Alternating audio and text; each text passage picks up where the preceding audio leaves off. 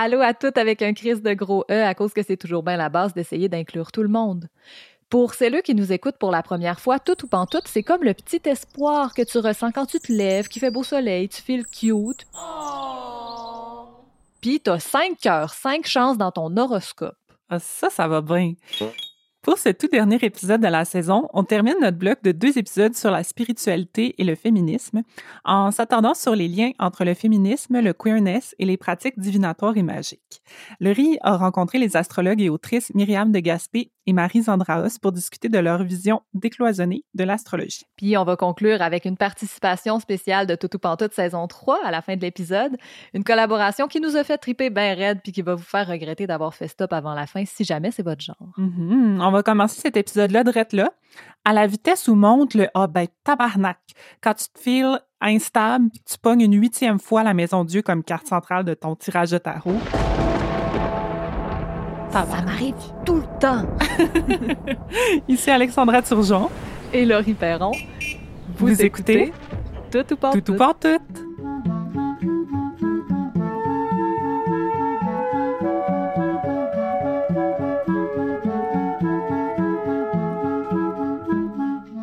Au long de la saison, on a approché les thèmes choisis en les étirant sur deux épisodes qui ont exploré des facettes euh, différentes, mais toujours avec la même approche féministe, queer puis interrégionale. Un des épisodes était plus intello-recherche philosophique, remise en question de tout, et l'autre plutôt créatif, artistique, féerique. Et aujourd'hui, c'est Laurie qui prend le lead pour une dernière fois avec un épisode ancré dans son univers créatif et sensible. Avant de commencer, si jamais vous avez le goût d'entendre encore plus d'épisodes de Tout Pantoute où on parle un peu de sujets connexes sur des angles différents, ben euh, on vous propose de vous abonner à notre Patreon au patreon.com slash tout C'est euh, une bonne façon de nous soutenir euh, puis d'avoir du contenu, en fait, euh, exclusif. On a mis des bonus à chaque mois depuis janvier, puis on va continuer de vous mettre des petites surprises pendant nos grandes vacances d'entre-saison. Puis vous pouvez aussi nous faire des dons non récurrents si, comme moi, vous avez peur de l'engagement, un petit peu. Euh, les liens pour faire ça sont dans les notes de l'épisode. Et vous pouvez évidemment juste continuer d'être là puis nous écouter, mais là, pas à partir de maintenant parce qu'on est en petit break jusqu'à la prochaine saison. bon, on, y va. On y va. Euh, les pratiques divinatoires, en général, c'est un sujet très large. Puis surtout que je peux pas faire autrement qu'intégrer à tout ça la magie puis la sorcellerie parce que c'est ce qui me, me, rejoint le mieux. Euh, mais dans l'entrevue qu'on va vous présenter très bientôt, j'ai voulu m'intéresser plus spécifiquement à l'astrologie parce que son essor vraiment fulgurant dans les communautés autour de moi depuis quelques mmh. années me fascine vraiment beaucoup. Euh, puis aussi parce que je suis vraiment critique de cette forme de pratique divinatoire-là mm-hmm. en, tant que telle. J'ai aimé l'astrologie basique des horoscopes de journaux euh, beaucoup dans mon adolescence. J'ai aimé ça tant que c'était un jeu, mais le côté ludique me semble presque disparu dans les mm. discussions autour de moi. Puis ça, ça me fait peut-être un peu peur ou ça, ça, ça me chicote un peu. Fait j'ai mm-hmm. voulu en parler avec des pros. J'ai discuté avec donc Marie Zandraos, qui est titulaire d'une maîtrise en création littéraire, qui a été éditrice aux éditions du Remue Ménage, puis qui se consacre aujourd'hui à l'écriture. Elle a publié dans plusieurs collectifs, euh, puis elle a remporté en 2018 le prix de la Nouvelle Radio-Canada. C'est quand même hot. Moi aussi, j'aurais aimé ça le gagner. Son premier roman, Sans refuge, est disponible chez tous les bons libraires toujours voulu dire cette phrase-là. Donc, j'ai parlé avec Marise et avec Myriam de Gaspé, qui détient elle aussi une maîtrise en création littéraire. Ses recherches portent sur la poétique, la psychanalyse et le féminisme. On attend éminemment son premier livre, qu'on a très, très hâte de lire. Elle va nous en parler dans l'entrevue. Euh, toutes les deux sont passionnées d'astrologie. Elles ont co-signé un excellent texte dans la revue Liberté, dans le numéro La disparition du ciel. Je vous mets tout ça en note d'épisode. Un texte qui s'intitulait donc Les firmaments suspects, petite apologie de la croyance astrologique. Donc, je nous lance dans l'entrevue à l'instant.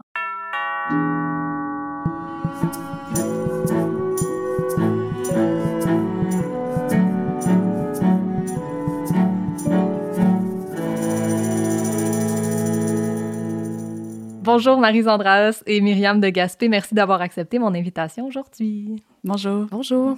Pour commencer doucement, pour que nos auditoristes apprennent à vous connaître tranquillement, je me demandais peut-être si vous pouviez nous parler chacun de, de vos parcours, qu'est-ce qui vous a poussé vers l'astrologie, puis concrètement à quoi ressemblent vos pratiques astrologiques? Euh, ben, de mon côté à moi, en fait, ça a vraiment été un hasard, ma découverte de l'astrologie. J'étais en Argentine pour un échange étudiant.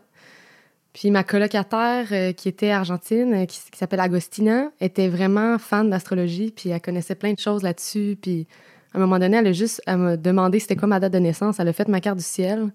Puis à ce moment-là, j'ai vu à quel point c'était complexe, l'astrologie, en fait, beaucoup plus que ce qu'on peut penser.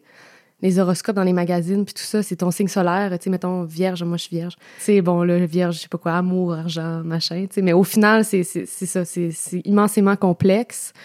Puis aussi, ce qui m'a intéressé, c'est que ça permettait de comprendre la complexité des, des personnes, puis des relations aussi. Donc, c'est ça. Puis c'est aussi beaucoup l'interprétation qui m'a intéressée. Donc, euh, qu'est-ce que qu'est-ce qu'on peut faire dire finalement à ces cartes-là? Puis toi, Marise? Euh, ben en fait, moi, j'ai été convertie par Myriam. Donc, euh, c'est devenu quand même euh, quelque chose d'assez euh, constant dans notre amitié, en fait, là, tu sais, d'analyser les choses, les gens en fonction de l'astrologie. Moi, quand j'ai vraiment embarqué, j'étais dans une période de crise personnelle qui équivalait à mon retour de Saturne, qui est une période entre les 28 et les 31 ans, où la vocation est appelée à, à se redéfinir, en fait, comme l'ordre de notre vie va changer. Donc, moi, je me suis vraiment je suis tombée dans l'astrologie à ce moment-là. Puis, je dirais que du côté comme plus concret de ma pratique, c'est vraiment, moi, plus aux au cartes du ciel sais, que je m'intéresse, donc euh, à l'analyse des cartes du ciel, davantage que les transits, donc comment les planètes bougent en ce moment. Je m'intéresse aussi énormément à, essayer de comme comprendre en fait qui est l'autre, qui on est nous-mêmes, quels sont nos défis dans la vie, comment est-ce qu'on avance, euh, qu'est-ce qu'on va on va être appelé à avoir comme trajectoire.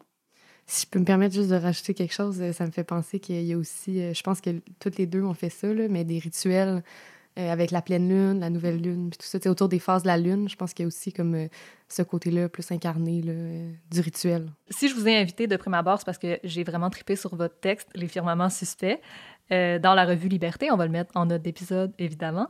Puis dans ce texte-là, vous parlez du fait que l'astrologie, ben, c'est à la mode, particulièrement chez les, chez les milléniaux, puis dans certains milieux précisément. Faisant partie de la communauté queer, je confirme que c'est très, très présent dans la communauté. Euh, être queer sans connaître minimalement son ascendant puis la position de la Lune à sa naissance, c'est vraiment s'attirer les foudres de pas mal tout le monde dans la communauté. Euh, qu'est-ce qui fait en sorte, selon vous, que l'astrologie est aussi populaire dans cette communauté-là? C'est pas nouveau l'intérêt de la communauté queer pour l'astrologie. Ça remonte pas mal aux années 60 avec la montée du New Age. En fait, euh, si on prend par exemple les lesbiennes séparatistes, euh, elles ont vraiment comme rejeté les religions patriarcales puis homophobes au profit de, de, de nouvelles religions comme euh, l'astrologie, la sorcellerie, le tarot. En fait, c'est pas tout à fait des religions là, c'est plutôt des euh, des formes de croyances, je dirais.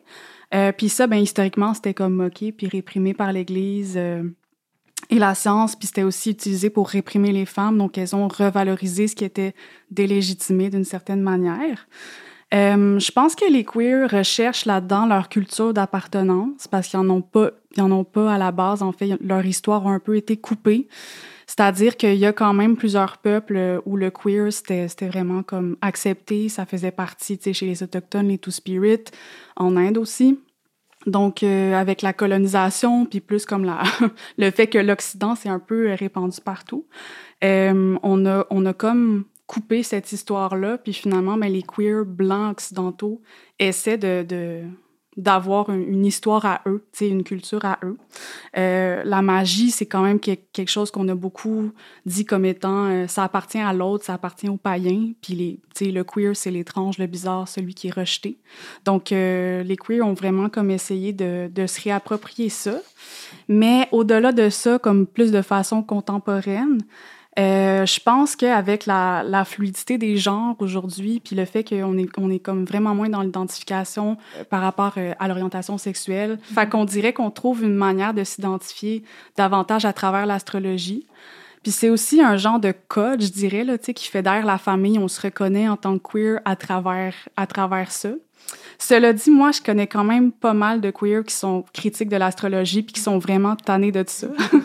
donc, euh, donc c'est sûr que comme le contre-discours euh, existe. Ça me fait penser aussi au fait que, tu sais, euh, ben, c'est une communauté qui pense beaucoup aux questions identitaires. Qu'est-ce que l'identité? Euh, qui sommes-nous? Qui suis-je? Comment on fait pour se définir? Tout ça, dans un rapport qui, qui peut être moins figé que dans d'autres conceptions, si on veut. Euh, puis je pense que l'astrologie, ça permet ça d'une certaine façon parce que ça donne des clés sur qui on est. Mais en même temps, il y a une, hum, certaine latitude qui permet que on puisse l'interpréter comme on veut, puis s'en ressaisir puis l'habiter vraiment. Oui, c'est clair. Il y a quand même plus d'options que dans la classique binarité des genres de t'es homme ou femme. Tout à fait. Euh, Myriam, tu parlais tantôt, je pense, du côté vraiment interprétatif de l'astrologie qui t'a rejoint au début. Moi, j'adore aussi ce côté-là. Euh, ça me rejoint beaucoup. Ça me semble relever vraiment peu de la croyance, puis plus de la capacité à se remettre en question. Moi, là où je me perds souvent, c'est au niveau du côté divinatoire, de, de prédire l'avenir avec peu importe quoi, la carte du ciel ou le tarot ou la cartomancie en général. Euh, est-ce que, selon vous, les grands traits des personnalités des gens peuvent vraiment être devinés à la naissance par leur signe, position de leur planète? Ou, puis si oui, comme dans, dans quelle mesure le côté divinatoire, vous autres, vous rejoint? Ben, c'est vraiment une question intéressante, en fait, puis c'est une question nécessaire, je pense. Dans le fond, c'est la question du déterminisme. Est-ce que vraiment les astres, les mouvements des astres ont une influence directe sur ce qui se passe sur la Terre au niveau terrestre? Euh, est-ce qu'il y a un lien de causalité ou pas, bon, etc.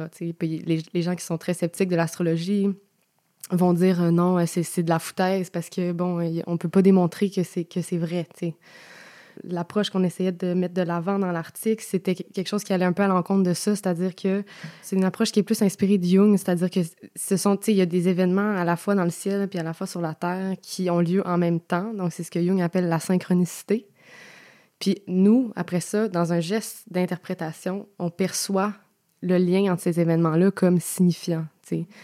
C'est-à-dire que euh, finalement, c'est une interprétation. Puis après ça, on, met des symboles sur le ciel. C'est-à-dire pourquoi, par exemple, euh, les étoiles ont été reliées de telle façon, selon tel dessin. Pourquoi, après ça, bon, euh, c'était un poisson. Puis après ça, pourquoi le poisson, c'est telle signification. C'est toute une symbolique qui relève de l'interprétation. Je pense que nous, notre approche de l'astrologie, c'est plutôt une approche interprétative, puis qui prend conscience du fait qu'on ne sait pas, en fait, exactement c'est quoi le lien, mais qu'il existe cette science, si je peux me permettre, là, bon, entre guillemets, parce que c'est très polémique, là, de l'appeler science, là, on va dire discipline, qui existe, et donc on peut essayer de voir qu'est-ce que ça a à nous dire, cette affaire-là, dans le fond.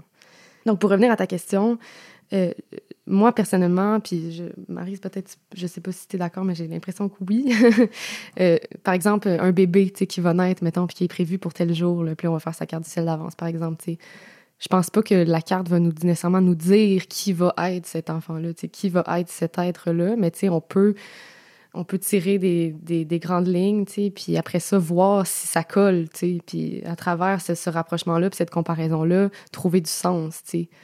Mais moi, j'essaie vraiment de m'échapper de, de, de, ce, de cette question-là de la causalité parce que je trouve, personnellement, je trouve pas que c'est une question qui est utile ni intéressante. C'est-à-dire, il faut la poser, mais faut vraiment sortir de ça. Ouais, puis ça, ça nous met prisonniers aussi d'un destin tracé d'avance. C'est vraiment, je trouve que c'est comme c'est le contraire de quelque chose qui est libérateur là, finalement, de, de se dire que ok ben les étoiles euh, sont, sont placées de telle manière, puis euh, ça ça veut dire que c'est telle chose qui va m'arriver. Tu sais, même je pense qu'on peut dépasser la carte du ciel puis être appelé aussi à passer les défis qu'on qu'on a là. Euh, dans, le texte, euh, Les firmaments suspects, que je vais citer tout le long, fait qu'à un moment donné, je vais arrêter de dire le titre, ou pas, parce qu'il est vraiment beau. Bravo pour le choix du titre. euh, vous décrivez vous-même l'astrologie comme un mélange d'astronomie puis de religion. Est-ce que vous la concevez comme une pratique spirituelle, sinon un art, une science, un mélange? On, on touchait un peu au sujet il y a deux secondes, mais j'ai le goût de vous entendre. Ben en fait, moi je serais tentée de dire que c'est comme un mélange de tout ça puis rien rien de ça à la fois. Non, mais c'est vrai parce que on, dirait que dès qu'on commence à le mettre dans une des catégories, ça fonctionne pas. Mais ce que je peux ce que je peux dire, c'est que euh, à la base, si on fait comme un bref portrait de l'histoire de l'astrologie, l'astrologie a précédé l'astronomie. Donc, dans le fond, euh, en Égypte antique, euh, ils ont commencé par faire un calendrier puis mesurer le temps à travers les étoiles. Puis c'est en observant le ciel finalement, puis le, le temps, le calendrier, que là, après coup, c'est devenu la prédiction, la prédiction de l'avenir. Euh, puis euh, aussi, euh, les, les, les, Grecs, par exemple, ont vraiment projeté leur, leur dieu dans le ciel, c'est-à-dire que le nom des planètes qu'on a aujourd'hui, ben, sont, c'est tous reliés à la, à la mythologie grecque. Donc, Mercure, c'est Hermès, c'est le, c'est le dieu de, le dieu messager, etc. Mars, c'est le dieu de la guerre. Donc, c'est pour ça que, tu sais, on disait dans l'article que c'est un mélange d'astronomie et de religion. Euh, je pourrais plus dire que c'est de l'astronomie aujourd'hui, ça c'est sûr. Mais euh, ce qui est intéressant, c'est que quand on commence à, si on s'intéresse à l'astrologie comme discipline, on ouvre un bouquin d'astrologie, c'est tellement complexe que ça ressemble à une science en fait. Il y a tellement de données à analyser, c'est tellement, euh, c'est comme, on dirait que c'est super pointu. Puis même Myriam me disait qu'il y avait un bac, euh, un bac en astrologie en Argentine. Mm-hmm. Il y a plusieurs formations spécialisées en, en, astrologie. Oui, vraiment. Donc, euh, c'est pas une science au sens où on l'entend avec la méthode scientifique qu'on qu'on a aujourd'hui, mais ça pourrait être considéré comme tel. Euh, ça peut être considéré comme religion parce qu'on a bel et bien des pratiques spirituelles euh, reliées à ça. Puis c'est aussi un art dans le sens où c'est une pratique de l'interprétation. Puis nous, ce dont on parlait dans le dans l'article, c'est qu'on on conçoit un peu le, le, ciel comme un texte à mm-hmm. partir duquel on écrit notre propre texte. Donc euh, c'est ça que je répondrais à cette question, ma foi un peu complexe. Puis, tu sais, par rapport à la science aussi, euh, tu sais, je pense que ça dépend beaucoup, tu sais, qu'est-ce qu'on entend par science? Tu sais, c'est comme si on, on, prend pour acquis une certaine définition de la science, qui est vraiment une définition de notre époque, là, qui est basée sur le fait que, bon, il y a la méthode, bien, sur la méthode scientifique, en fait, l'observation, euh, bon, l'hypothèse, euh, l'expérimentation, bon, la réfutation de l'hypothèse ou la confirmation, tout ça. Euh, mais tu sais, au final, ce mot-là, il y a eu des définitions différentes selon les époques, tu sais. Puis ce qu'on essaie aussi d'avancer, c'est le fait que on sépare beaucoup science et croyance ou science et religion, tu sais. Bon, croyance, religion, spiritualité, tout ça, que qu'on peut lier, là. Mais au final, la science se base aussi sur une croyance, c'est-à-dire que si on va de l'avant pour essayer d'expérimenter de, certaines choses, c'est parce qu'on croit potentiellement qu'il y a un lien entre telle, chose et telle chose qu'on veut, euh, qu'on veut creuser, bon, tout ça, tu sais. Donc, puis dans l'astrologie, je pense qu'il y, a aussi. Il y a aussi un savoir, tu sais, la science, c'est aussi un savoir. Puis euh, un savoir qui est, qui est millénaire aussi, puis qui est basé sur de l'observation empirique. C'est ça qui est super intéressant, c'est que c'est des gens qui ont regardé le ciel, qui ont fait, euh, qui ont tiré toute une série de, de conclusions avec ça, mais tu sais, qui vraiment ont servi de tremplin là, pour l'astronomie, en fait. Donc, euh, c'est important de se le rappeler aussi que ces frontières qu'on a aujourd'hui, euh, qui ont l'air très impossibles à dépasser, sont poreuses, en fait. Ouais, ouais. Marise va nous lire un extrait de leur article que j'ai vraiment beaucoup aimé, puis après ça, m'en va vous poser des questions. Bien souvent, la version contemporaine de l'astrologie ne remet pas en question la source de la crise actuelle. On en fait un usage apolitique qui répond à un problème systémique par une solution individuelle. Si le travail nous rend malheureuse, disent les horoscopes, alors il faut trouver un autre emploi en phase avec ce que nous sommes vraiment, avec ce que révèlent nos planètes. Il ne s'agit donc pas d'abolir le travail lui-même, de déconstruire les systèmes qui nous aliènent. De ce point de vue, l'astrologie n'est qu'une autre industrie du bien-être où la connaissance de soi ne sert qu'à renforcer la productivité. Comme certaines approches du yoga, de la méditation et de la psychothérapie, elle s'ajoute aux poutres qui soutiennent l'édifice croulant du capitalisme. C'est pas une surprise pour personne qui écoute tout ou tout que ça nous ait euh, sauté aux yeux ce passage-là parce que le capitalisme c'est pas notre meilleur ami mettons. je sais pas pour vous. En effet. Mais euh, je me demandais par rapport à ce passage-là, comment l'astrologie peut être pratiquée de façon politique, mettons au contraire, puis en quoi elle a le potentiel d'être concrètement anticapitaliste? Ben c'est sûr qu'on on réinvente pas la roue là. Donc euh, ben d'abord, il y a comme un, il y a un potentiel d'analyse en fait des changements politiques. Euh, c'est-à-dire que, par exemple, en 2020, euh, il y a eu toutes sortes de conjonctions entre Saturne, Pluton et, Jupiter. Puis, euh, ça marque une grande transition, en fait, du côté de nos sociétés. Tu il y a quand même eu le coronavirus, il y a eu Black Lives Matter, tout ça. Donc, je pense que ça nous permet de comme décentrer le point de vue, en fait, puis de, de concevoir plutôt les problèmes sociétaux dans leur globalité. Aussi, comme ces conjonctions-là, certaines de ces conjonctions-là ont eu lieu pendant la Première et la Deuxième Guerre mondiale. Donc, euh, c'est pour dire que souvent, c'est ça, comme l'astrologie peut nous éclairer sur ces grands changements euh, politiques-là. Puis, mettons, euh, c'est super intéressant d'observer aussi le cycle des générations à travers Pluton. Pluton, c'est une planète lente qui va passer comme une quinzaine d'années dans un, dans un même signe. Corrige-moi, Myriam, si je suis pas... ouais, c'est ça. Donc, par exemple, si on pense à la Gen Z, euh, ils ont Pluton en Sagittaire, donc ça va vraiment être des, des, révolutionnaires. Ça va être des personnes qui vont, qui vont militer. Moi, je pense qu'ils vont vraiment travailler très fort pour euh, empêcher la, la, dégradation du climat. Euh, tu sais, qui sont souvent très, très informés, très érudits, en fait, à leur manière. Euh, puis, euh, eux, ils vont amorcer des changements dans la société. Puis après, la génération alpha qui s'en vient, eux vont avoir Pluton en Capricorne. Donc, ils vont davantage mettre en application ces changements-là. Tu sais, Capricorne, c'est le signe du travail. Euh, donc, euh, ils vont bosser euh, vraiment très fort. Donc, on peut le voir en termes d'analyse politique, mais moi, je pense aussi que les rituels qu'on organise entre nous, plus concrètement, c'est assez intéressant parce que c'est des rituels qui coûtent rien. Tu sais, dans le capitalisme, en fait, pour guérir du capitalisme, il faut tout le temps qu'on paye. C'est-à-dire que on paie pour une thérapie, euh, pour euh, faire du yoga, là, etc., comme on le disait dans notre article, mais ces rituels-là ne coûtent rien. On les fait entre nous, c'est des petites communautés de care qu'on va créer à travers ça. Euh, à, la, nouvelle lune, par exemple, on fait des souhaits pour les six mois à venir. donc, je pense qu'il y, a quand même un, geste anticapitaliste, en fait, à travers cette pratique-là de l'astrologie. Pour moi, c'est plus dans le micro, tu sais, dans le sens où ce que ça peut permettre l'astrologie, c'est justement une conscience. Tu sais, dans le fond, c'est une pratique spirituelle. Fait c'est dans notre rapport au monde que ça se joue. Tu sais, comment on investit le monde, comment on se conçoit, nous, par rapport au monde, comment on se conçoit dans nos relations avec les autres. Puisque l'astrologie, ça permet. Puis moi, c'est ça que ça m'a appris, en fait. ma grande leçon de l'astrologie, c'est ça, c'est de porter une attention à la spécificité des relations puis leur complexité aussi. Tu sais, tout le monde est différent, chaque relation est différente. Euh, finalement, c'est ça, c'est dans le fond, ça permet une forme de connaissance de soi puis de, du monde qui implique tu sais, un détail puis une écoute qu'on n'a pas le loisir d'avoir dans cette société-là dans laquelle on vit, tu sais, où on n'a pas le temps, où on n'a pas, tu sais, ça, c'est de s'asseoir puis c'est de réfléchir, tu sais. C'est ça le, sujet d'ailleurs du dossier euh, de, la, de la revue Liberté dans laquelle on a écrit. Ça s'appelait La disparition du ciel. Puis c'était un numéro justement sur la disparition de la spiritualité dans les sociétés euh, occidentales modernes. Puis je pense que justement de ramener ce côté-là qui a complètement disparu, ce qui selon moi va vraiment de pair avec le, développement du capitalisme, ben ça permet justement d'essayer de, réinvestir le monde d'une autre façon là, qui soit pas euh, tout le temps lié à l'argent en fait. Ouais, puis parlant de ça, parlant de, du maudit capitalisme, euh, l'astrologie a aussi été marchandisée comme à peu près toute dans la vie.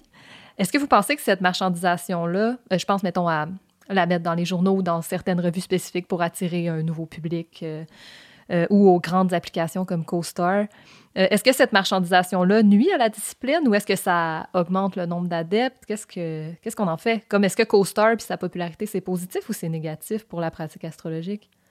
L'astrologie, c'est, c'est pas quelque chose. Euh, je pense qu'on a, on a quand même toujours payé d'une manière ou d'une autre pour aller voir euh, les voyants, sais, les, les personnes, les astrologues. C'est un travail qui mérite aussi d'être payé. Euh, donc, euh, je pense que de, de, de ce côté-là, il n'y a pas vraiment de problème.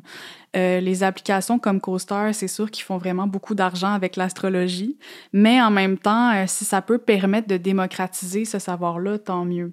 Le problème, euh, dont, dont, le problème que qu'on voit à travers ça, c'est Myriam qui m'en qui m'en avait parlé, donc je surfe un peu sur ton idée, c'est que il y a beaucoup de ces applications-là en fait qui nous donnent pas accès au fonctionnement de l'astrologie. Donc tout ce qu'on a, c'est des, des interprétations de ce que ces planètes-là disent sur notre notre, compatibilité ou notre personnalité, mais on voit pas comment ça fonctionne une carte du ciel, on, on, peut pas comme s'autonomiser par rapport à ça.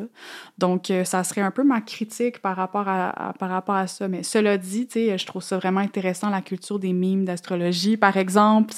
Euh, je, pense que je qu'il y a quand même une, une, communauté qui se crée euh, autour de ça, puis que certaines personnes en, tirent du cash, euh, c'est pas euh, c'est pas tant euh, pour, pour moi l'astrologie c'est pas c'est pas quelque chose qui est comme un, truc pur à préserver, tu sais absolument.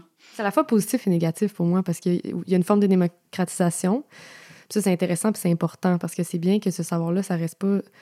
Que ça puisse, que les gens puissent avoir eux-mêmes les clés pour interpréter leur carte du ciel puis comprendre c'est quoi l'astrologie plutôt que de justement aller consulter un ou une spécialiste, un ou une astrologue qui va euh, simplement leur, leur donner tout cru un peu euh, ce qu'il y en est sans, euh, sans leur permettre de comprendre eux-mêmes. Il faut qu'il y ait une démocratisation, mais que ça soit pas accompagné d'une simplification à outrance de ce que c'est l'astrologie. justement, Coaster, ça fait ça. Là, c'est, ça dit rien de comment ça fonctionne. Ça fait juste donner des vérités un peu dans, toutes crues. Donc, c'est ça. Il y, a comme un, un, bon puis un mauvais côté à ça parce que je sais pas, la bonne nouvelle astrologique se, se répand, dans le sens, ça existe, c'est utile, c'est le fun, pourquoi pas, tu sais, sauf que des fois, c'est le fun de pouvoir aller plus loin que ça, mm. Par exemple, par rapport à CoStar, une de mes grandes critiques, c'est que je trouve que, tu sais, ils vont, ils vont juste comme nous donner des petites descriptions précises là, de comme, bon, telle planète en tel signe, ça veut dire quoi? Mais la carte du ciel en tant que telle, je pense qu'ils viennent tout juste de la rajouter, mais avant, on voyait même pas le graphique. Oui, ben, je pense qu'il y a effectivement des éléments qui sont évacués, donc ça fait que les, les interprétations, si on prend en compte un plus grand nombre d'éléments dans la carte, effectivement, peut-être que les interprétations seraient un peu différentes. Puis il y a plusieurs interprétations possibles d'un même aspect ou d'une même planète dans une certaine position. Puis moi, j'aime ça rappeler ça toujours, tu sais, quand je fais des lectures de carte du ciel avec des amis, je leur, dis ça parce que je veux pas qu'ils pensent que c'est moi qui ai la vérité puis que ce que je dis là, c'est la seule interprétation possible parce que c'est pas vrai, tu sais, il y en a plein. Il y en a que j'ai oublié, il y en a que je sais pas, il y en a que, tu sais, tout ça est, c'est, infini, tu sais, on n'a pas euh, la science infuse, tu sais. Puis Coaster non plus, certainement pas. D'autant plus que c'est généré par des algorithmes, tu sais, donc c'est c'est intéressant aussi, tu sais, c'est de l'interprétation, mais générée par des machines. On se rapproche de la science, en tout cas. ah, oui, c'est ça, exactement. Je vous cite encore une fois avant de finir. Prise au pied de la lettre, l'astrologie est parfois utilisée pour alimenter les schèmes patriarcaux, les préjugés, l'exclusion. Ça s'est vu et ça continue de se voir dans les milieux qui pourtant revendiquent leur émancipation des structures dominantes. Seriez-vous à l'aise de m'en dire un peu plus sur les façons dont l'astrologie peut alimenter ces schèmes-là, patriarcaux puis l'exclusion, et ou, toujours des questions à mille questions, euh, comment vous arrivez à éviter ce biais-là dans vos pratiques à vous? Euh, ouais, ben d'abord, euh, je peux y aller avec un exemple vraiment simple, l'opposition de genre entre Vénus et Mars. Les, hommes viennent de Mars, les femmes viennent de Vénus. Il y a comme aussi des analyses qui disent que Saturne dans la carte, ça représente le père, puis la Lune, ça représente la mère. Mais moi, j'essaie de sortir de, ça dans ma façon d'analyser l'astrologie. Euh, même, tu sais, du côté des signes astrologiques, il y a cette binarisation-là, c'est-à-dire qu'un signe comme Vierge, par exemple, ça va être vu comme un signe féminin et Capricorne comme un signe masculin. Donc, euh, c'est ça, même cette, cette dichotomie-là là, de actif-passif. Euh, pour vrai, là, comme si vous faites des recherches là, sur Internet, là, puis vous regardez qu'est-ce que les astrologues disent de toutes ces les positions planétaires, c'est on est tout le temps, tout le temps dans ces binarités-là. Puis moi, je trouve ça vraiment fatigant. Tu sais, ça renforce en fait des stéréotypes avec lesquels moi, j'ai moi j'ai pas envie de construire un monde où on, on, on, parle dans ces termes-là. Donc, il y, a, il y, a, beaucoup, beaucoup de discours en astrologie qui sont pas critiques de ça. Mais heureusement, il y a quand même, je pense que parmi les, les, astrologues queer, euh, il y a beaucoup de gens qui cherchent à, défaire ça. Donc, euh, par exemple, euh, voir Vénus davantage comme les relations affectives, l'amour, Mars comme la libido, ça permet un peu d'éviter ces écueils-là. Puis ensuite, euh, par rapport à l'exclusion euh, euh, qu'on peut vivre dans nos communautés sur la base de l'astrologie, c'est qu'il y, a, y a beaucoup de gens qui ont des préjugés là, par rapport aux différents signes. Euh, fait que, c'est l'idée de comme exclure quelqu'un dans un dans, dans un, projet parce que cette personne-là est, par exemple, elle serait Capricorne. je pense que l'astrologie, ça devrait pas, ça devrait plus comme nous ouvrir à l'autre que nous fermer à l'autre, en fait. Ouais, puis cette exclusion-là, tu sais, qui est basée sur les signes, pour moi, c'est complètement anti-queer, en fait, parce que c'est comme, c'est tellement figé, tu sais, c'est de dire que, mettons, tel signe est telle chose, qui est déjà une, une lecture précise, tu sais, qui est pas euh, nécessairement la même pour tout le monde. Puis en plus, c'est de dire, tu sais, cette personne-là est ça. On va même pas laisser la chance que cette personne-là puisse s'exprimer ou puisse nous montrer qui elle est, tu sais. C'est le mouvement inverse de ce que pour moi c'est la queerness, c'est d'essayer d'ouvrir, c'est de faire de l'air là-dedans, dans ces définitions-là. C'est paradoxal comme posture par rapport à l'astrologie, mais je pense que c'est essentiel si on veut avoir une, lecture queer. Puis c'est ça aussi par rapport aux énergies masculines, féminines. Pour moi, c'est vraiment fou qu'on dise masculin et féminin parce que c'est vraiment genre, mettons, l'énergie dite féminine, ça va être une énergie en astrologie là, qui va être plus réceptive, qui va être plus dans l'écoute, dans aller vers l'autre, dans l'empathie, puis tout ça. Puis l'énergie masculine, c'est comme l'action, l'initiative, euh, tu sais. Mais pour qu'on les appelle comme ça, pourquoi on les appelle masculin et féminin? C'est ça, c'est juste, c'est juste des préjugés qui viennent du social, ça n'a aucun sens. Fait qu'à un moment donné, c'est ça, c'est changer les mots. Parce qu'il n'y a rien de choquant dans le fait de dire qu'il existe une énergie d'ouverture puis une énergie d'action. Comme oui, ça existe. sais. Ce qui est choquant, c'est de l'associer à un genre.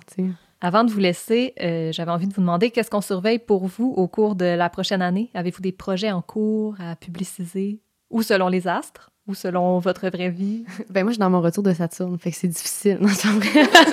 non, non, c'est pas aussi, ah, oui, ben c'est ça. Ben, euh, de mon côté, je travaille à euh, l'écriture de mon premier roman, qui va être un roman euh, d'autofiction. En fait, c'est une enquête psychanalytique, donc c'est comme un récit, si on veut, de thérapie qui parle de la bisexualité, la relation mère-fille. Puis c'est comme autour de récits de rêve, puis euh, il y a aussi des, passages plus théoriques, puis tout ça. Donc euh, là, je suis là-dedans à fond. Puis sinon, ben, euh, des, des projets de cabaret de poésie, événements littéraires dans le Bas-Saint-Laurent, à Trois-Pistoles. J'habite à Trois-Pistoles. Donc, euh, c'est ça. Puis, astrologiquement parlant, peut-être organiser des petits ateliers, là. Euh, essayer de jaser de ça un peu dans mon coin, là. Pour toi, Marise? Ben moi, de mon côté, je viens de publier mon premier livre qui s'appelle Sans refuge euh, aux éditions du Cheval Doux. Donc, c'est pas mal ça qui, qui m'occupe en ce moment. Je travaille à l'écriture de mon deuxième livre, qui est une autofiction aussi, qui entremêle la théorie au récit. Donc, je dirais pas mal que, que c'est là-dessus, c'est là-dessus que je planche. C'est génial. Ben, euh, remercie beaucoup. Merci encore. Merci encore une fois à Marise et à Myriam pour cette entrevue que j'ai eu vraiment du fun à faire. Ah. Euh, toi, Alex, est-ce que ça te fait réfléchir à des choses? Est-ce que tu as aimé ça, cette entrevue-là? Mon Dieu, c'est une de mes, de mes entrevues préférées de la saison. Peut-être que je dis ça chaque semaine, mais j'ai trouvé ça vraiment fascinant. Puis, je me reconnais full dans ça m'a étonné à quel point ça m'a parlé en fait parce que je pensais pas que c'était nécessairement un sujet qui me parlait tant que ça. Mais tu sais la spiritualité puis la religion tu sais dans toutes les lectures que j'ai faites par rapport à ça c'est full une façon de se construire puis de réfléchir à soi puis à son rapport au monde et tout. Puis je trouve ça vraiment intéressant en fait comment le vocabulaire puis les concepts derrière des religions euh, monothéistes comme la religion chrétienne etc puis le vocabulaire derrière une pratique comme l'astrologie sont en fait à peu près les mêmes, comme ça me fait réfléchir mm-hmm. à, ma conception de la spiritualité puis de la religion, en fait. Oui, vraiment. Ça découle tout de la notion de, croyance, au final, mais qu'elle soit païenne ou religieuse, ou en tout cas, mais oui, c'est vraiment intéressant. J'ai comme le goût, avant de starter, qu'on donne une, une, petite nanane à nos auditoristes euh, fans d'astrologie. Puis là, j'ai le goût de te demander, Alex, c'est quoi ton signe? Ouh, OK. J'ai la chance d'avoir une amie vraiment bolée en astrologie. Fait que je sais, genre, trois choses. Mon soleil est en taureau, je suis ascendant balance, puis ma lune est en scorpion. Oh! Je sais pas ce que ça veut dire, par exemple. Moi non plus, je sais pas ce que ça veut dire, mais si ça vous éclaire sur la personnalité d'Alex, amusez-vous. oui, s'il vous plaît. Puis moi, euh, personnellement, je suis gémeaux, lune en gémeaux, ascendant gémeaux. Ah! Fait que, ouais, c'est ça. Euh, ben, plongeons dans le sujet euh, bien en profondeur. Fait que je vais découper dans le fond le, segment qui suit en trois parties. Euh, premièrement, un questionnement sur les liens entre les croyances païennes et le féminisme et le queerness. Mm. ensuite, un éloge à n'en plus finir de Starhawk, ma nouvelle découverte. Oui. Et une petite section recommandations pour terminer. That's it. Donc, première question. Pourquoi divination, magie et sorcellerie sont si facilement associables au queerness et au féminisme? Euh, je prévois pas donner une réponse aujourd'hui, c'est pas ce qu'on a l'habitude de faire, mais des pistes de réflexion. Euh, dans l'entrevue, Marise et Myriam ont soulevé la piste de de la présence un peu moins de la binarité peut-être que dans la société, Mm, mm. euh, puis dans les religions monothéistes aussi. Euh, puis j'avoue que dans le cas de l'astrologie, ça me rejoignait quand ils en parlaient, mais il reste pour moi quand même une, une petite part de déterminisme là, qui me fait trouver que Oui, c'est c'est Mm, pas mm. aussi binaire, il y a plus d'options, mais on choisit quand même pas son signe, ni sa lune, ni la position Ouais. d'aucune planète. là. Euh, mais, mais pour ce qui est des autres euh, sciences occultes ou arts occultes, ben ok, je comprends un peu, oui, peut-être cette présence moins forte de la binarité. Mais ma deuxième hypothèse, c'est la volonté de se réapproprier, dans le fond, je vais le dire très grossièrement, mais ce qui n'a pas intéressé les tu sais, puis ce qui a donc été Ah. considéré comme, comme ridicule, tu sais. Ouais, OK.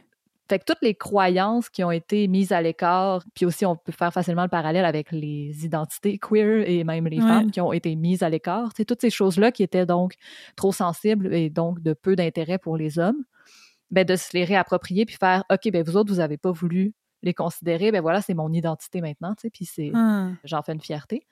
Euh, moi, ça, me semble une piste de peut-être pourquoi ça, ça peut se rejoindre, le, le fait qu'on les ait autant mis de côté. D'une même façon, mettons que, tu sais, je sais pas là, si ça va être un bon parallèle, mais genre l'art de la drague ou tu sais, des, des arts où, comme le maquillage, la coiffure euh, sont, sont réappropriés comme, entre autres, parce que ça Absolument. intéresse pas nécessairement les dudes. probable. Puis ma troisième hypothèse va un peu dans le même sens, mais c'est basé sur l'éducation genrée Ouais. qui valorise beaucoup la sensibilité euh, chez les personnes euh, assignées femmes parce qu'elles vont prendre soin, idéalement. Ouais.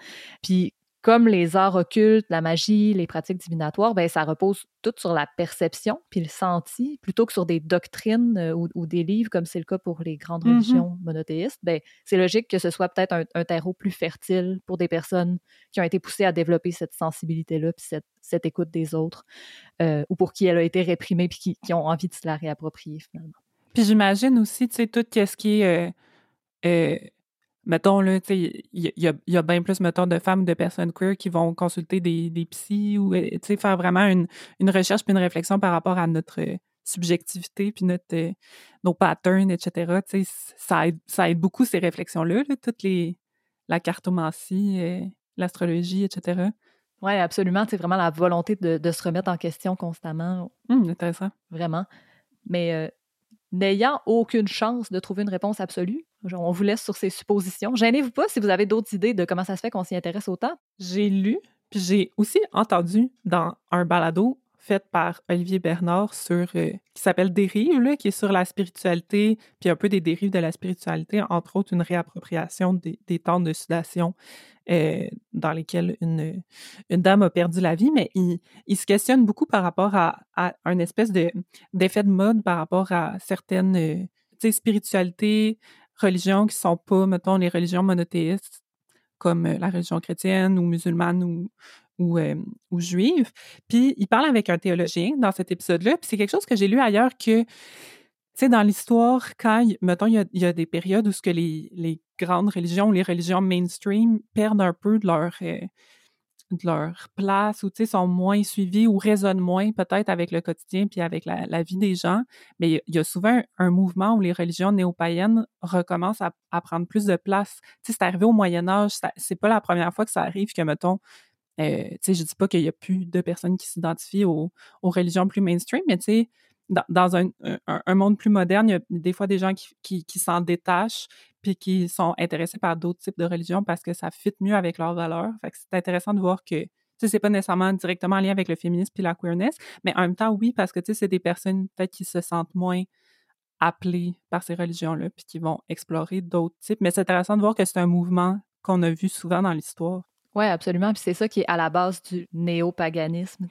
Mhm. C'est le, le concept même des sorciers sorcières néo-païens ou des croyances néo-païennes. C'est de ramener ces croyances-là. Puis il faut pas oublier que l'être humain a une partie de son cerveau consacrée à la question de la foi puis de la croyance. C'est quand même comme Ouh. ça fait partie de, de nous fondamentalement le besoin Ouais. de croire en quelque chose. Puis Ça peut être n'importe quoi, ça peut être notre propre force intérieure, mais ça peut aussi être quelque chose qu'on a besoin d'aller chercher à l'extérieur, je pense.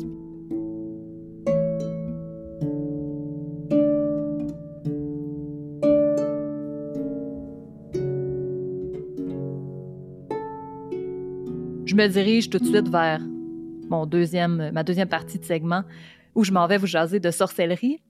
parce que c'est un aspect aussi quand même important de la spiritualité queer et féministe euh, autour de moi. Tu sais, l'image de la sorcière, comme c'est quelque chose qu'on essaie de se réapproprier beaucoup. Puis moi, je suis tombée sous le charme, sous le choc, sous le cul, en amour, tomber tout ce que vous voudrez, avec euh, Starhawk.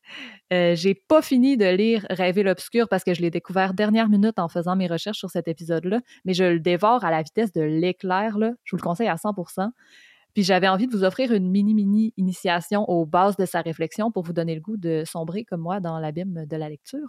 Mais ça me tente parce que je la connais pas beaucoup, Starhawk. OK, ben je, je m'essaye à t'initier, puis après on le lira ensemble, ça va être le fun. Oui, fait que, ben, premièrement, pour la situer un peu, Starhawk se définit comme une sorcière néo-païenne. Elle définit la magie comme the art of changing consciousness at will, fait que l'art de changer sa conscience euh, selon notre désir. Mm. Selon cette définition-là, ben, la magie comprend l'action politique, dans le fond. Ouais.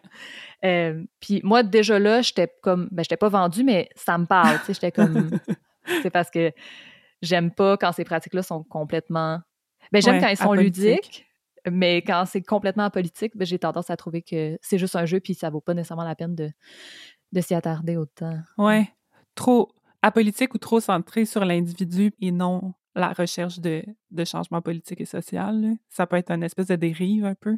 Exactement. Puis c'est ça qui est Mhm. vraiment intéressant avec Starhawk, c'est que un des concepts clés de son livre, c'est le pouvoir du dedans. Fait que c'est Mm. euh, le pouvoir qu'on a en nous qui est tellement en opposition avec les croyances du pouvoir sur, le power over. dans le fond. Ouais. Le power over, elle l'associe au pouvoir des, des fusils, de la violence, de tout ce qui Ouais. implique d'agir sur la vie des autres, même le capitalisme, tu sais. Ouais. Euh, puis le pouvoir du dedans, qui est d'ailleurs plus proche de l'étymologie du mot pouvoir, là, de podérer, qui est être capable.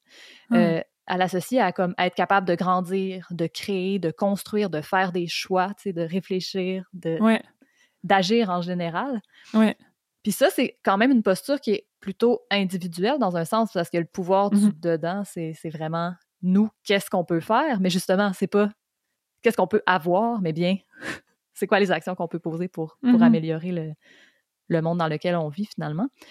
Puis ce pouvoir du dedans-là, ben, c'est aussi de considérer ses besoins, ses émotions, ses désirs, bref, tout ce qui relève de la corporalité comme des forces, pas comme des éléments chaotiques de nature qu'on doit euh, réprimer, euh, Contrôler. contrôler. ouais. Puis ça, c'est vraiment le cas, ben, entre autres dans la religion catholique, là, c'est assez évident. là. Mettons, tout Oui. ça est associé à la femme, toutes les, les épreuves corporelles de menstruation, d'accouchement, de grossesse. Ça, c'est toute la corporalité de la femme. Puis Dieu, ben évidemment, lui, est vu comme un homme, il est immatériel, il n'a pas de corps. Mais dans la vision de Starhawk, ça, le corps et tout ça, ben c'est notre outil avec le pouvoir sûr. C'est- comme ça qu'on perçoit les choses, c'est comme ça qu'on peut agir dessus, puis ça fait partie de nos forces en tant que- qu'être humain, finalement. Mhm. Euh, puis selon elle, le pouvoir sûr, ben c'est comme la, c'est la source de la destruction du monde. C'est Ben le oui. lien entre les atrocités qui peuvent être juste reliées ensemble par justement la volonté de contrôle, qui mène à de la violence. Ben oui. Puis pour la citer, encore une fois, dans une phrase qui me full marqué, c'est si nous voulons survivre, la question devient comment renversons-nous non pas ceux qui sont actuellement au pouvoir, mais le principe du pouvoir sûr. Oui.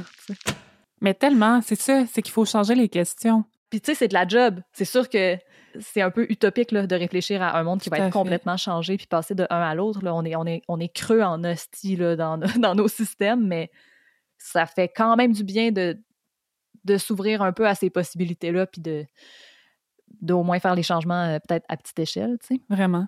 Euh, puis il y a un autre concept euh, qu'elle développe qui est le concept d'immanence, euh, qui est comme la conscience du monde puis de tout ce qu'il compose comme étant dynamique, interdépendant, en interaction, puis infusé d'énergie mouvante, disons.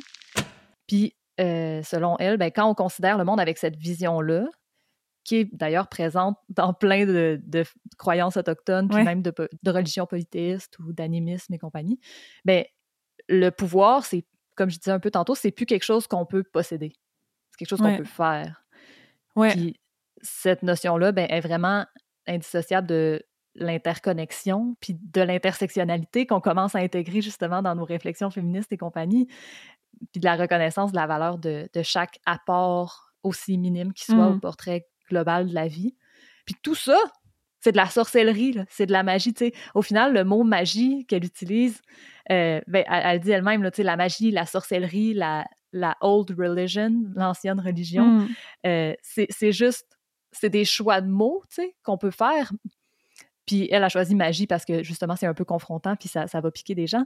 Mais l'important, c'est vraiment comme qu'est-ce que nous, on va en retirer. Il y a des images qu'elle décrit dans son livre comme l'image de la déesse à laquelle moi je me reconnais pas du tout, mais même quand elle la propose, elle spécifie que ben prenez-le si ça vous rejoint, puis sinon c'est pas grave. L'important c'est vraiment une, une croyance, c'est pas nécessairement essentiel de la partager avec tout le monde. L'important c'est de le vivre, c'est d'en faire quelque chose qui a du sens.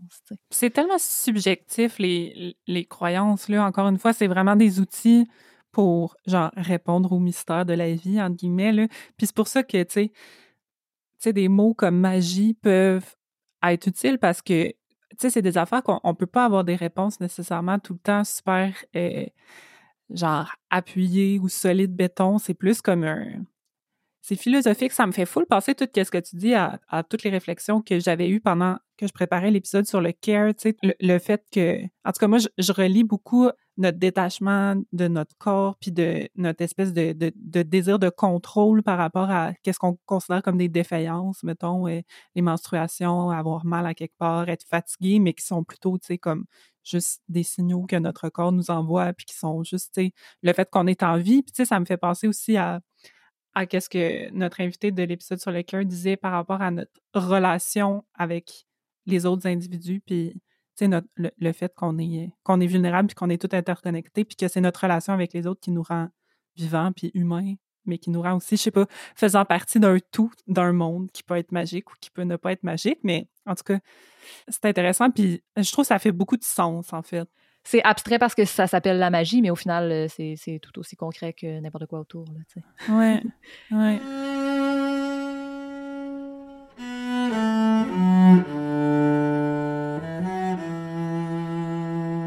J'avais envie de vous conseiller aussi de suivre la page de euh, mon amie Marie Laviolette sur Instagram pour du contenu vraiment intéressant en lien principalement avec le tarot, mais avec la spiritualité en général, euh, qui est créée par une personne qui a étudié la théologie puis qui est vraiment bolée en général, puis qui est mm-hmm. une artiste de feu, fait qu'il y a plein de, de beaux pour alimenter vos yeux. Vous pouvez le voir d'ailleurs, son, son talent dans l'illustration qu'elle a faite pour ce bloc d'épisode qui est vraiment génial. Oui. Et Dernière euh, petite recommandation que j'ai, je peux pas clôturer cet épisode-là sans vous conseiller d'écouter euh, ma chanson préférée à ce jour, je pense. Mais il y en a plusieurs, faites pas le saut. Euh, mais une sublime chanson qui est Une sorcière comme les autres de la plus que sublime Anne Sylvestre. Puis je trouve que cette chanson-là, elle exprime euh, mieux que mes mots pourront le faire ever ma compréhension du lien politique entre la sorcellerie et la féminité, qui sont comme des forces craintes par la sacro-sainte majorité patriarcale, blablabla. Bla, bla, mais c'est un des textes qui, même s'il a été écrit en 75, il demeure un des plus riches, euh, sensibles puis recherchés sur l'histoire des femmes qui a été chanté à mon humble avis. Fait que je vous la conseille fortement. Rien de moins. On va faire un petit retour sur la saison dans quelques minutes, là, mais je pense qu'en attendant, j'aurais assez radoté sur le sujet. Euh, à moins que tu aies quelque chose d'autre à dire, Alex? Ben non. OK, c'est à mon tour de parler. Est-ce que c'est à mon tour? Vous avez fini? OK, vous avez fini. Premièrement, je suis vraiment stoked de parler d'astrologie. Puis comme cela a été dit, l'astrologie, c'est une discipline complexe qui exige la compréhension d'une quantité astronomique, pun kind of intended, de notions. First thing first. Pourquoi je crois en l'astrologie jusqu'à preuve du contraire? Je refuse catégoriquement de croire que l'immensité du cosmos placé juste au-dessus de nos têtes n'ait absolument aucune incidence sur nous. I mean, who the fuck are we to be immune or to consider ourselves as greater than the entire universe. C'est la même logique que je suis quand je pense aux, aux aliens. Us humans being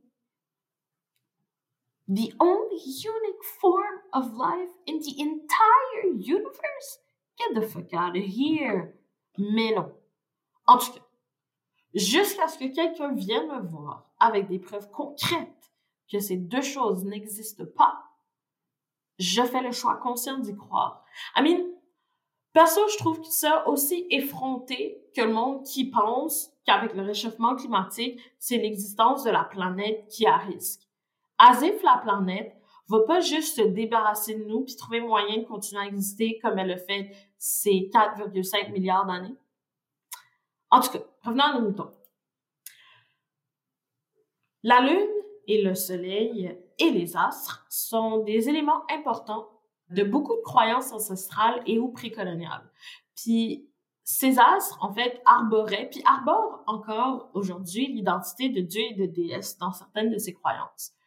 Puis si je prends, par exemple, le vaudou, qui est la spiritualité euh, de mes ancêtres en bois, c'est considéré que le cycle de la pleine lune est le moment propice pour les rituels et les cérémonies des initiés, car c'est à la pleine lune que le voile entre le monde terrestre et celui des esprits est le plus mince.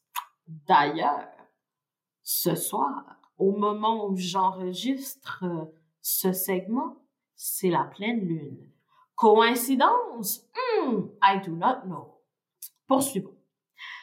Il y a même en fait des croyances que certains hiéroglyphes présentés euh, sur les murs de certaines grottes en fait mettaient en scène des prédictions astrologiques diverses comme par exemple une future pluie de météorites. Il y a même une théorie qui fait crissement de sens quand tu y penses, qui se veut que l'histoire de Jésus le Fils soit une métaphore astrologique. Une des raisons pour laquelle le christianisme aurait démonisé l'astrologie. T'es prête? OK. La théorie va comme suit. C'est connu que quasiment toutes, en fait, les anciennes civilisations vouaient un culte au soleil et étudiaient son mouvement au travers les étoiles, car euh, elles savaient que sans le soleil, la vie ne pouvait exister. Donc, le 24 décembre, Sirius, étant l'étoile la plus lumineuse de l'Est, s'est aligné avec les trois étoiles les plus lumineuses de la ceinture d'Orion, appelées les trois rois. Hmm. Rendu au 25 décembre, ces quatre étoiles pointaient vers un autre astre en particulier, le Soleil, the Sun. Maintenant, la Bible veut que les trois mages se sont fiés à l'étoile la plus lumineuse de l'Est pour se localiser en direction du Fils, aka the Sun. Quant à Marie, elle représenterait la constellation de la Vierge, étant aussi référée comme étant la maison du pain, car août et septembre représentaient la période de la récolte. Enfin bref, Bethléem étant le lieu de naissance de Jésus, euh, se traduit comme étant The House of Bread. Maintenant, du 22 au 24 décembre, c'est le moment où le Soleil arrête son mouvement vers le sud, en fait. Puis, le, Soleil, dans le fond, s'immobilise au croisement de quatre étoiles nommées The Southern Cross, qui, quand on les regarde, forment un crucifix, comme celle où Jésus le Fils. The Sun a perdu vie. La période du 22 au 24 décembre représente euh, la période de la mort, en fait, à cause des longues nuits froides empêchant la récolte. C'est le 25 que le soleil recommence à bouger. 25 décembre, the birth of the sun. Pâques étant the rebirth of the sun, et aussi le moment où les journées devenaient plus longues. Fucked up, hein? Cette théorie va même jusqu'à définir les douze apôtres de Jésus comme étant les douze signes astrologiques et le concept de Jésus marchant sur l'eau comme référence au reflet des rayons du soleil sur l'eau. Fait que moi, perso, j'ai la gueule à terre. Puis je suis pas encore tout à fait sûre où je me situe par rapport à ça, but it makes a whole lot of sense, doesn't it? Moi, en ce moment, j'ai offert seulement quelques aspects de cette théorie, but it goes on.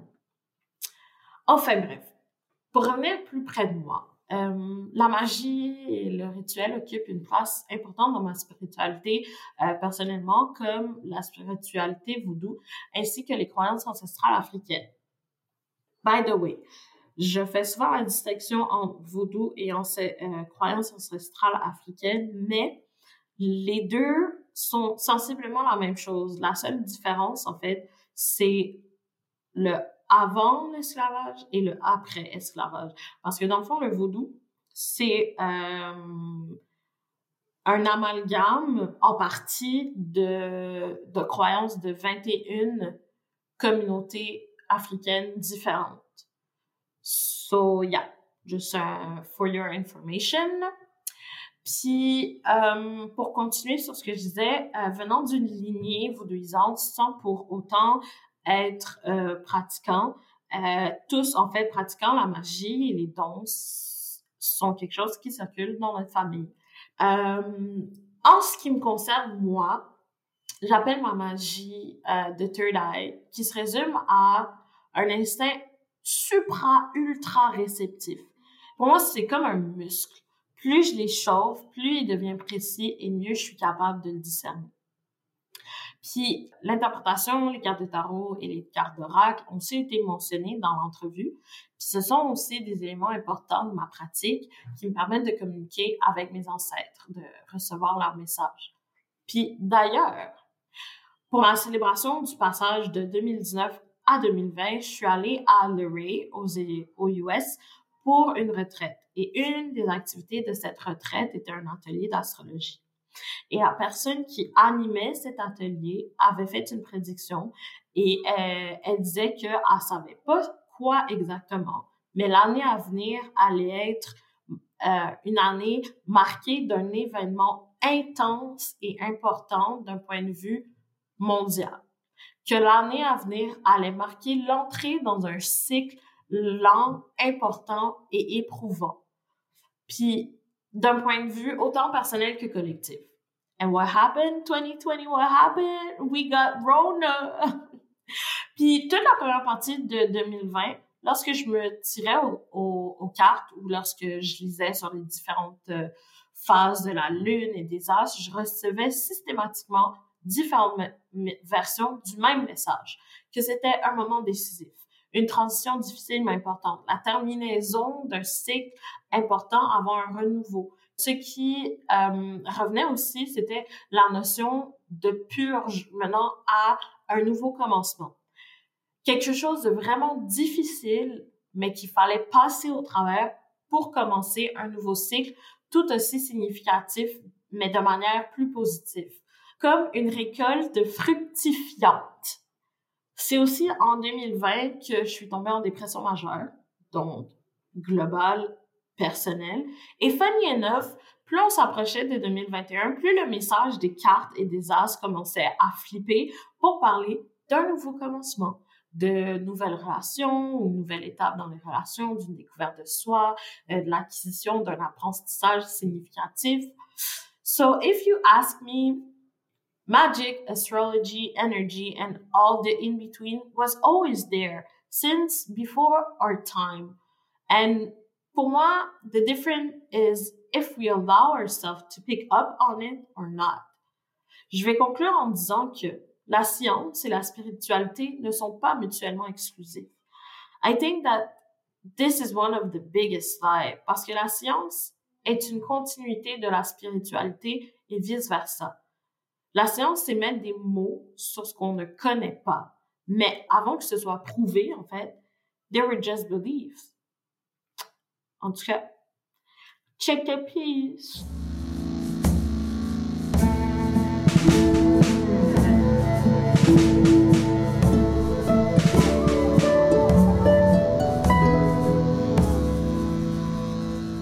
Merci à Myriam Gabriel Archin de nous avoir coupé la parole, encore une fois.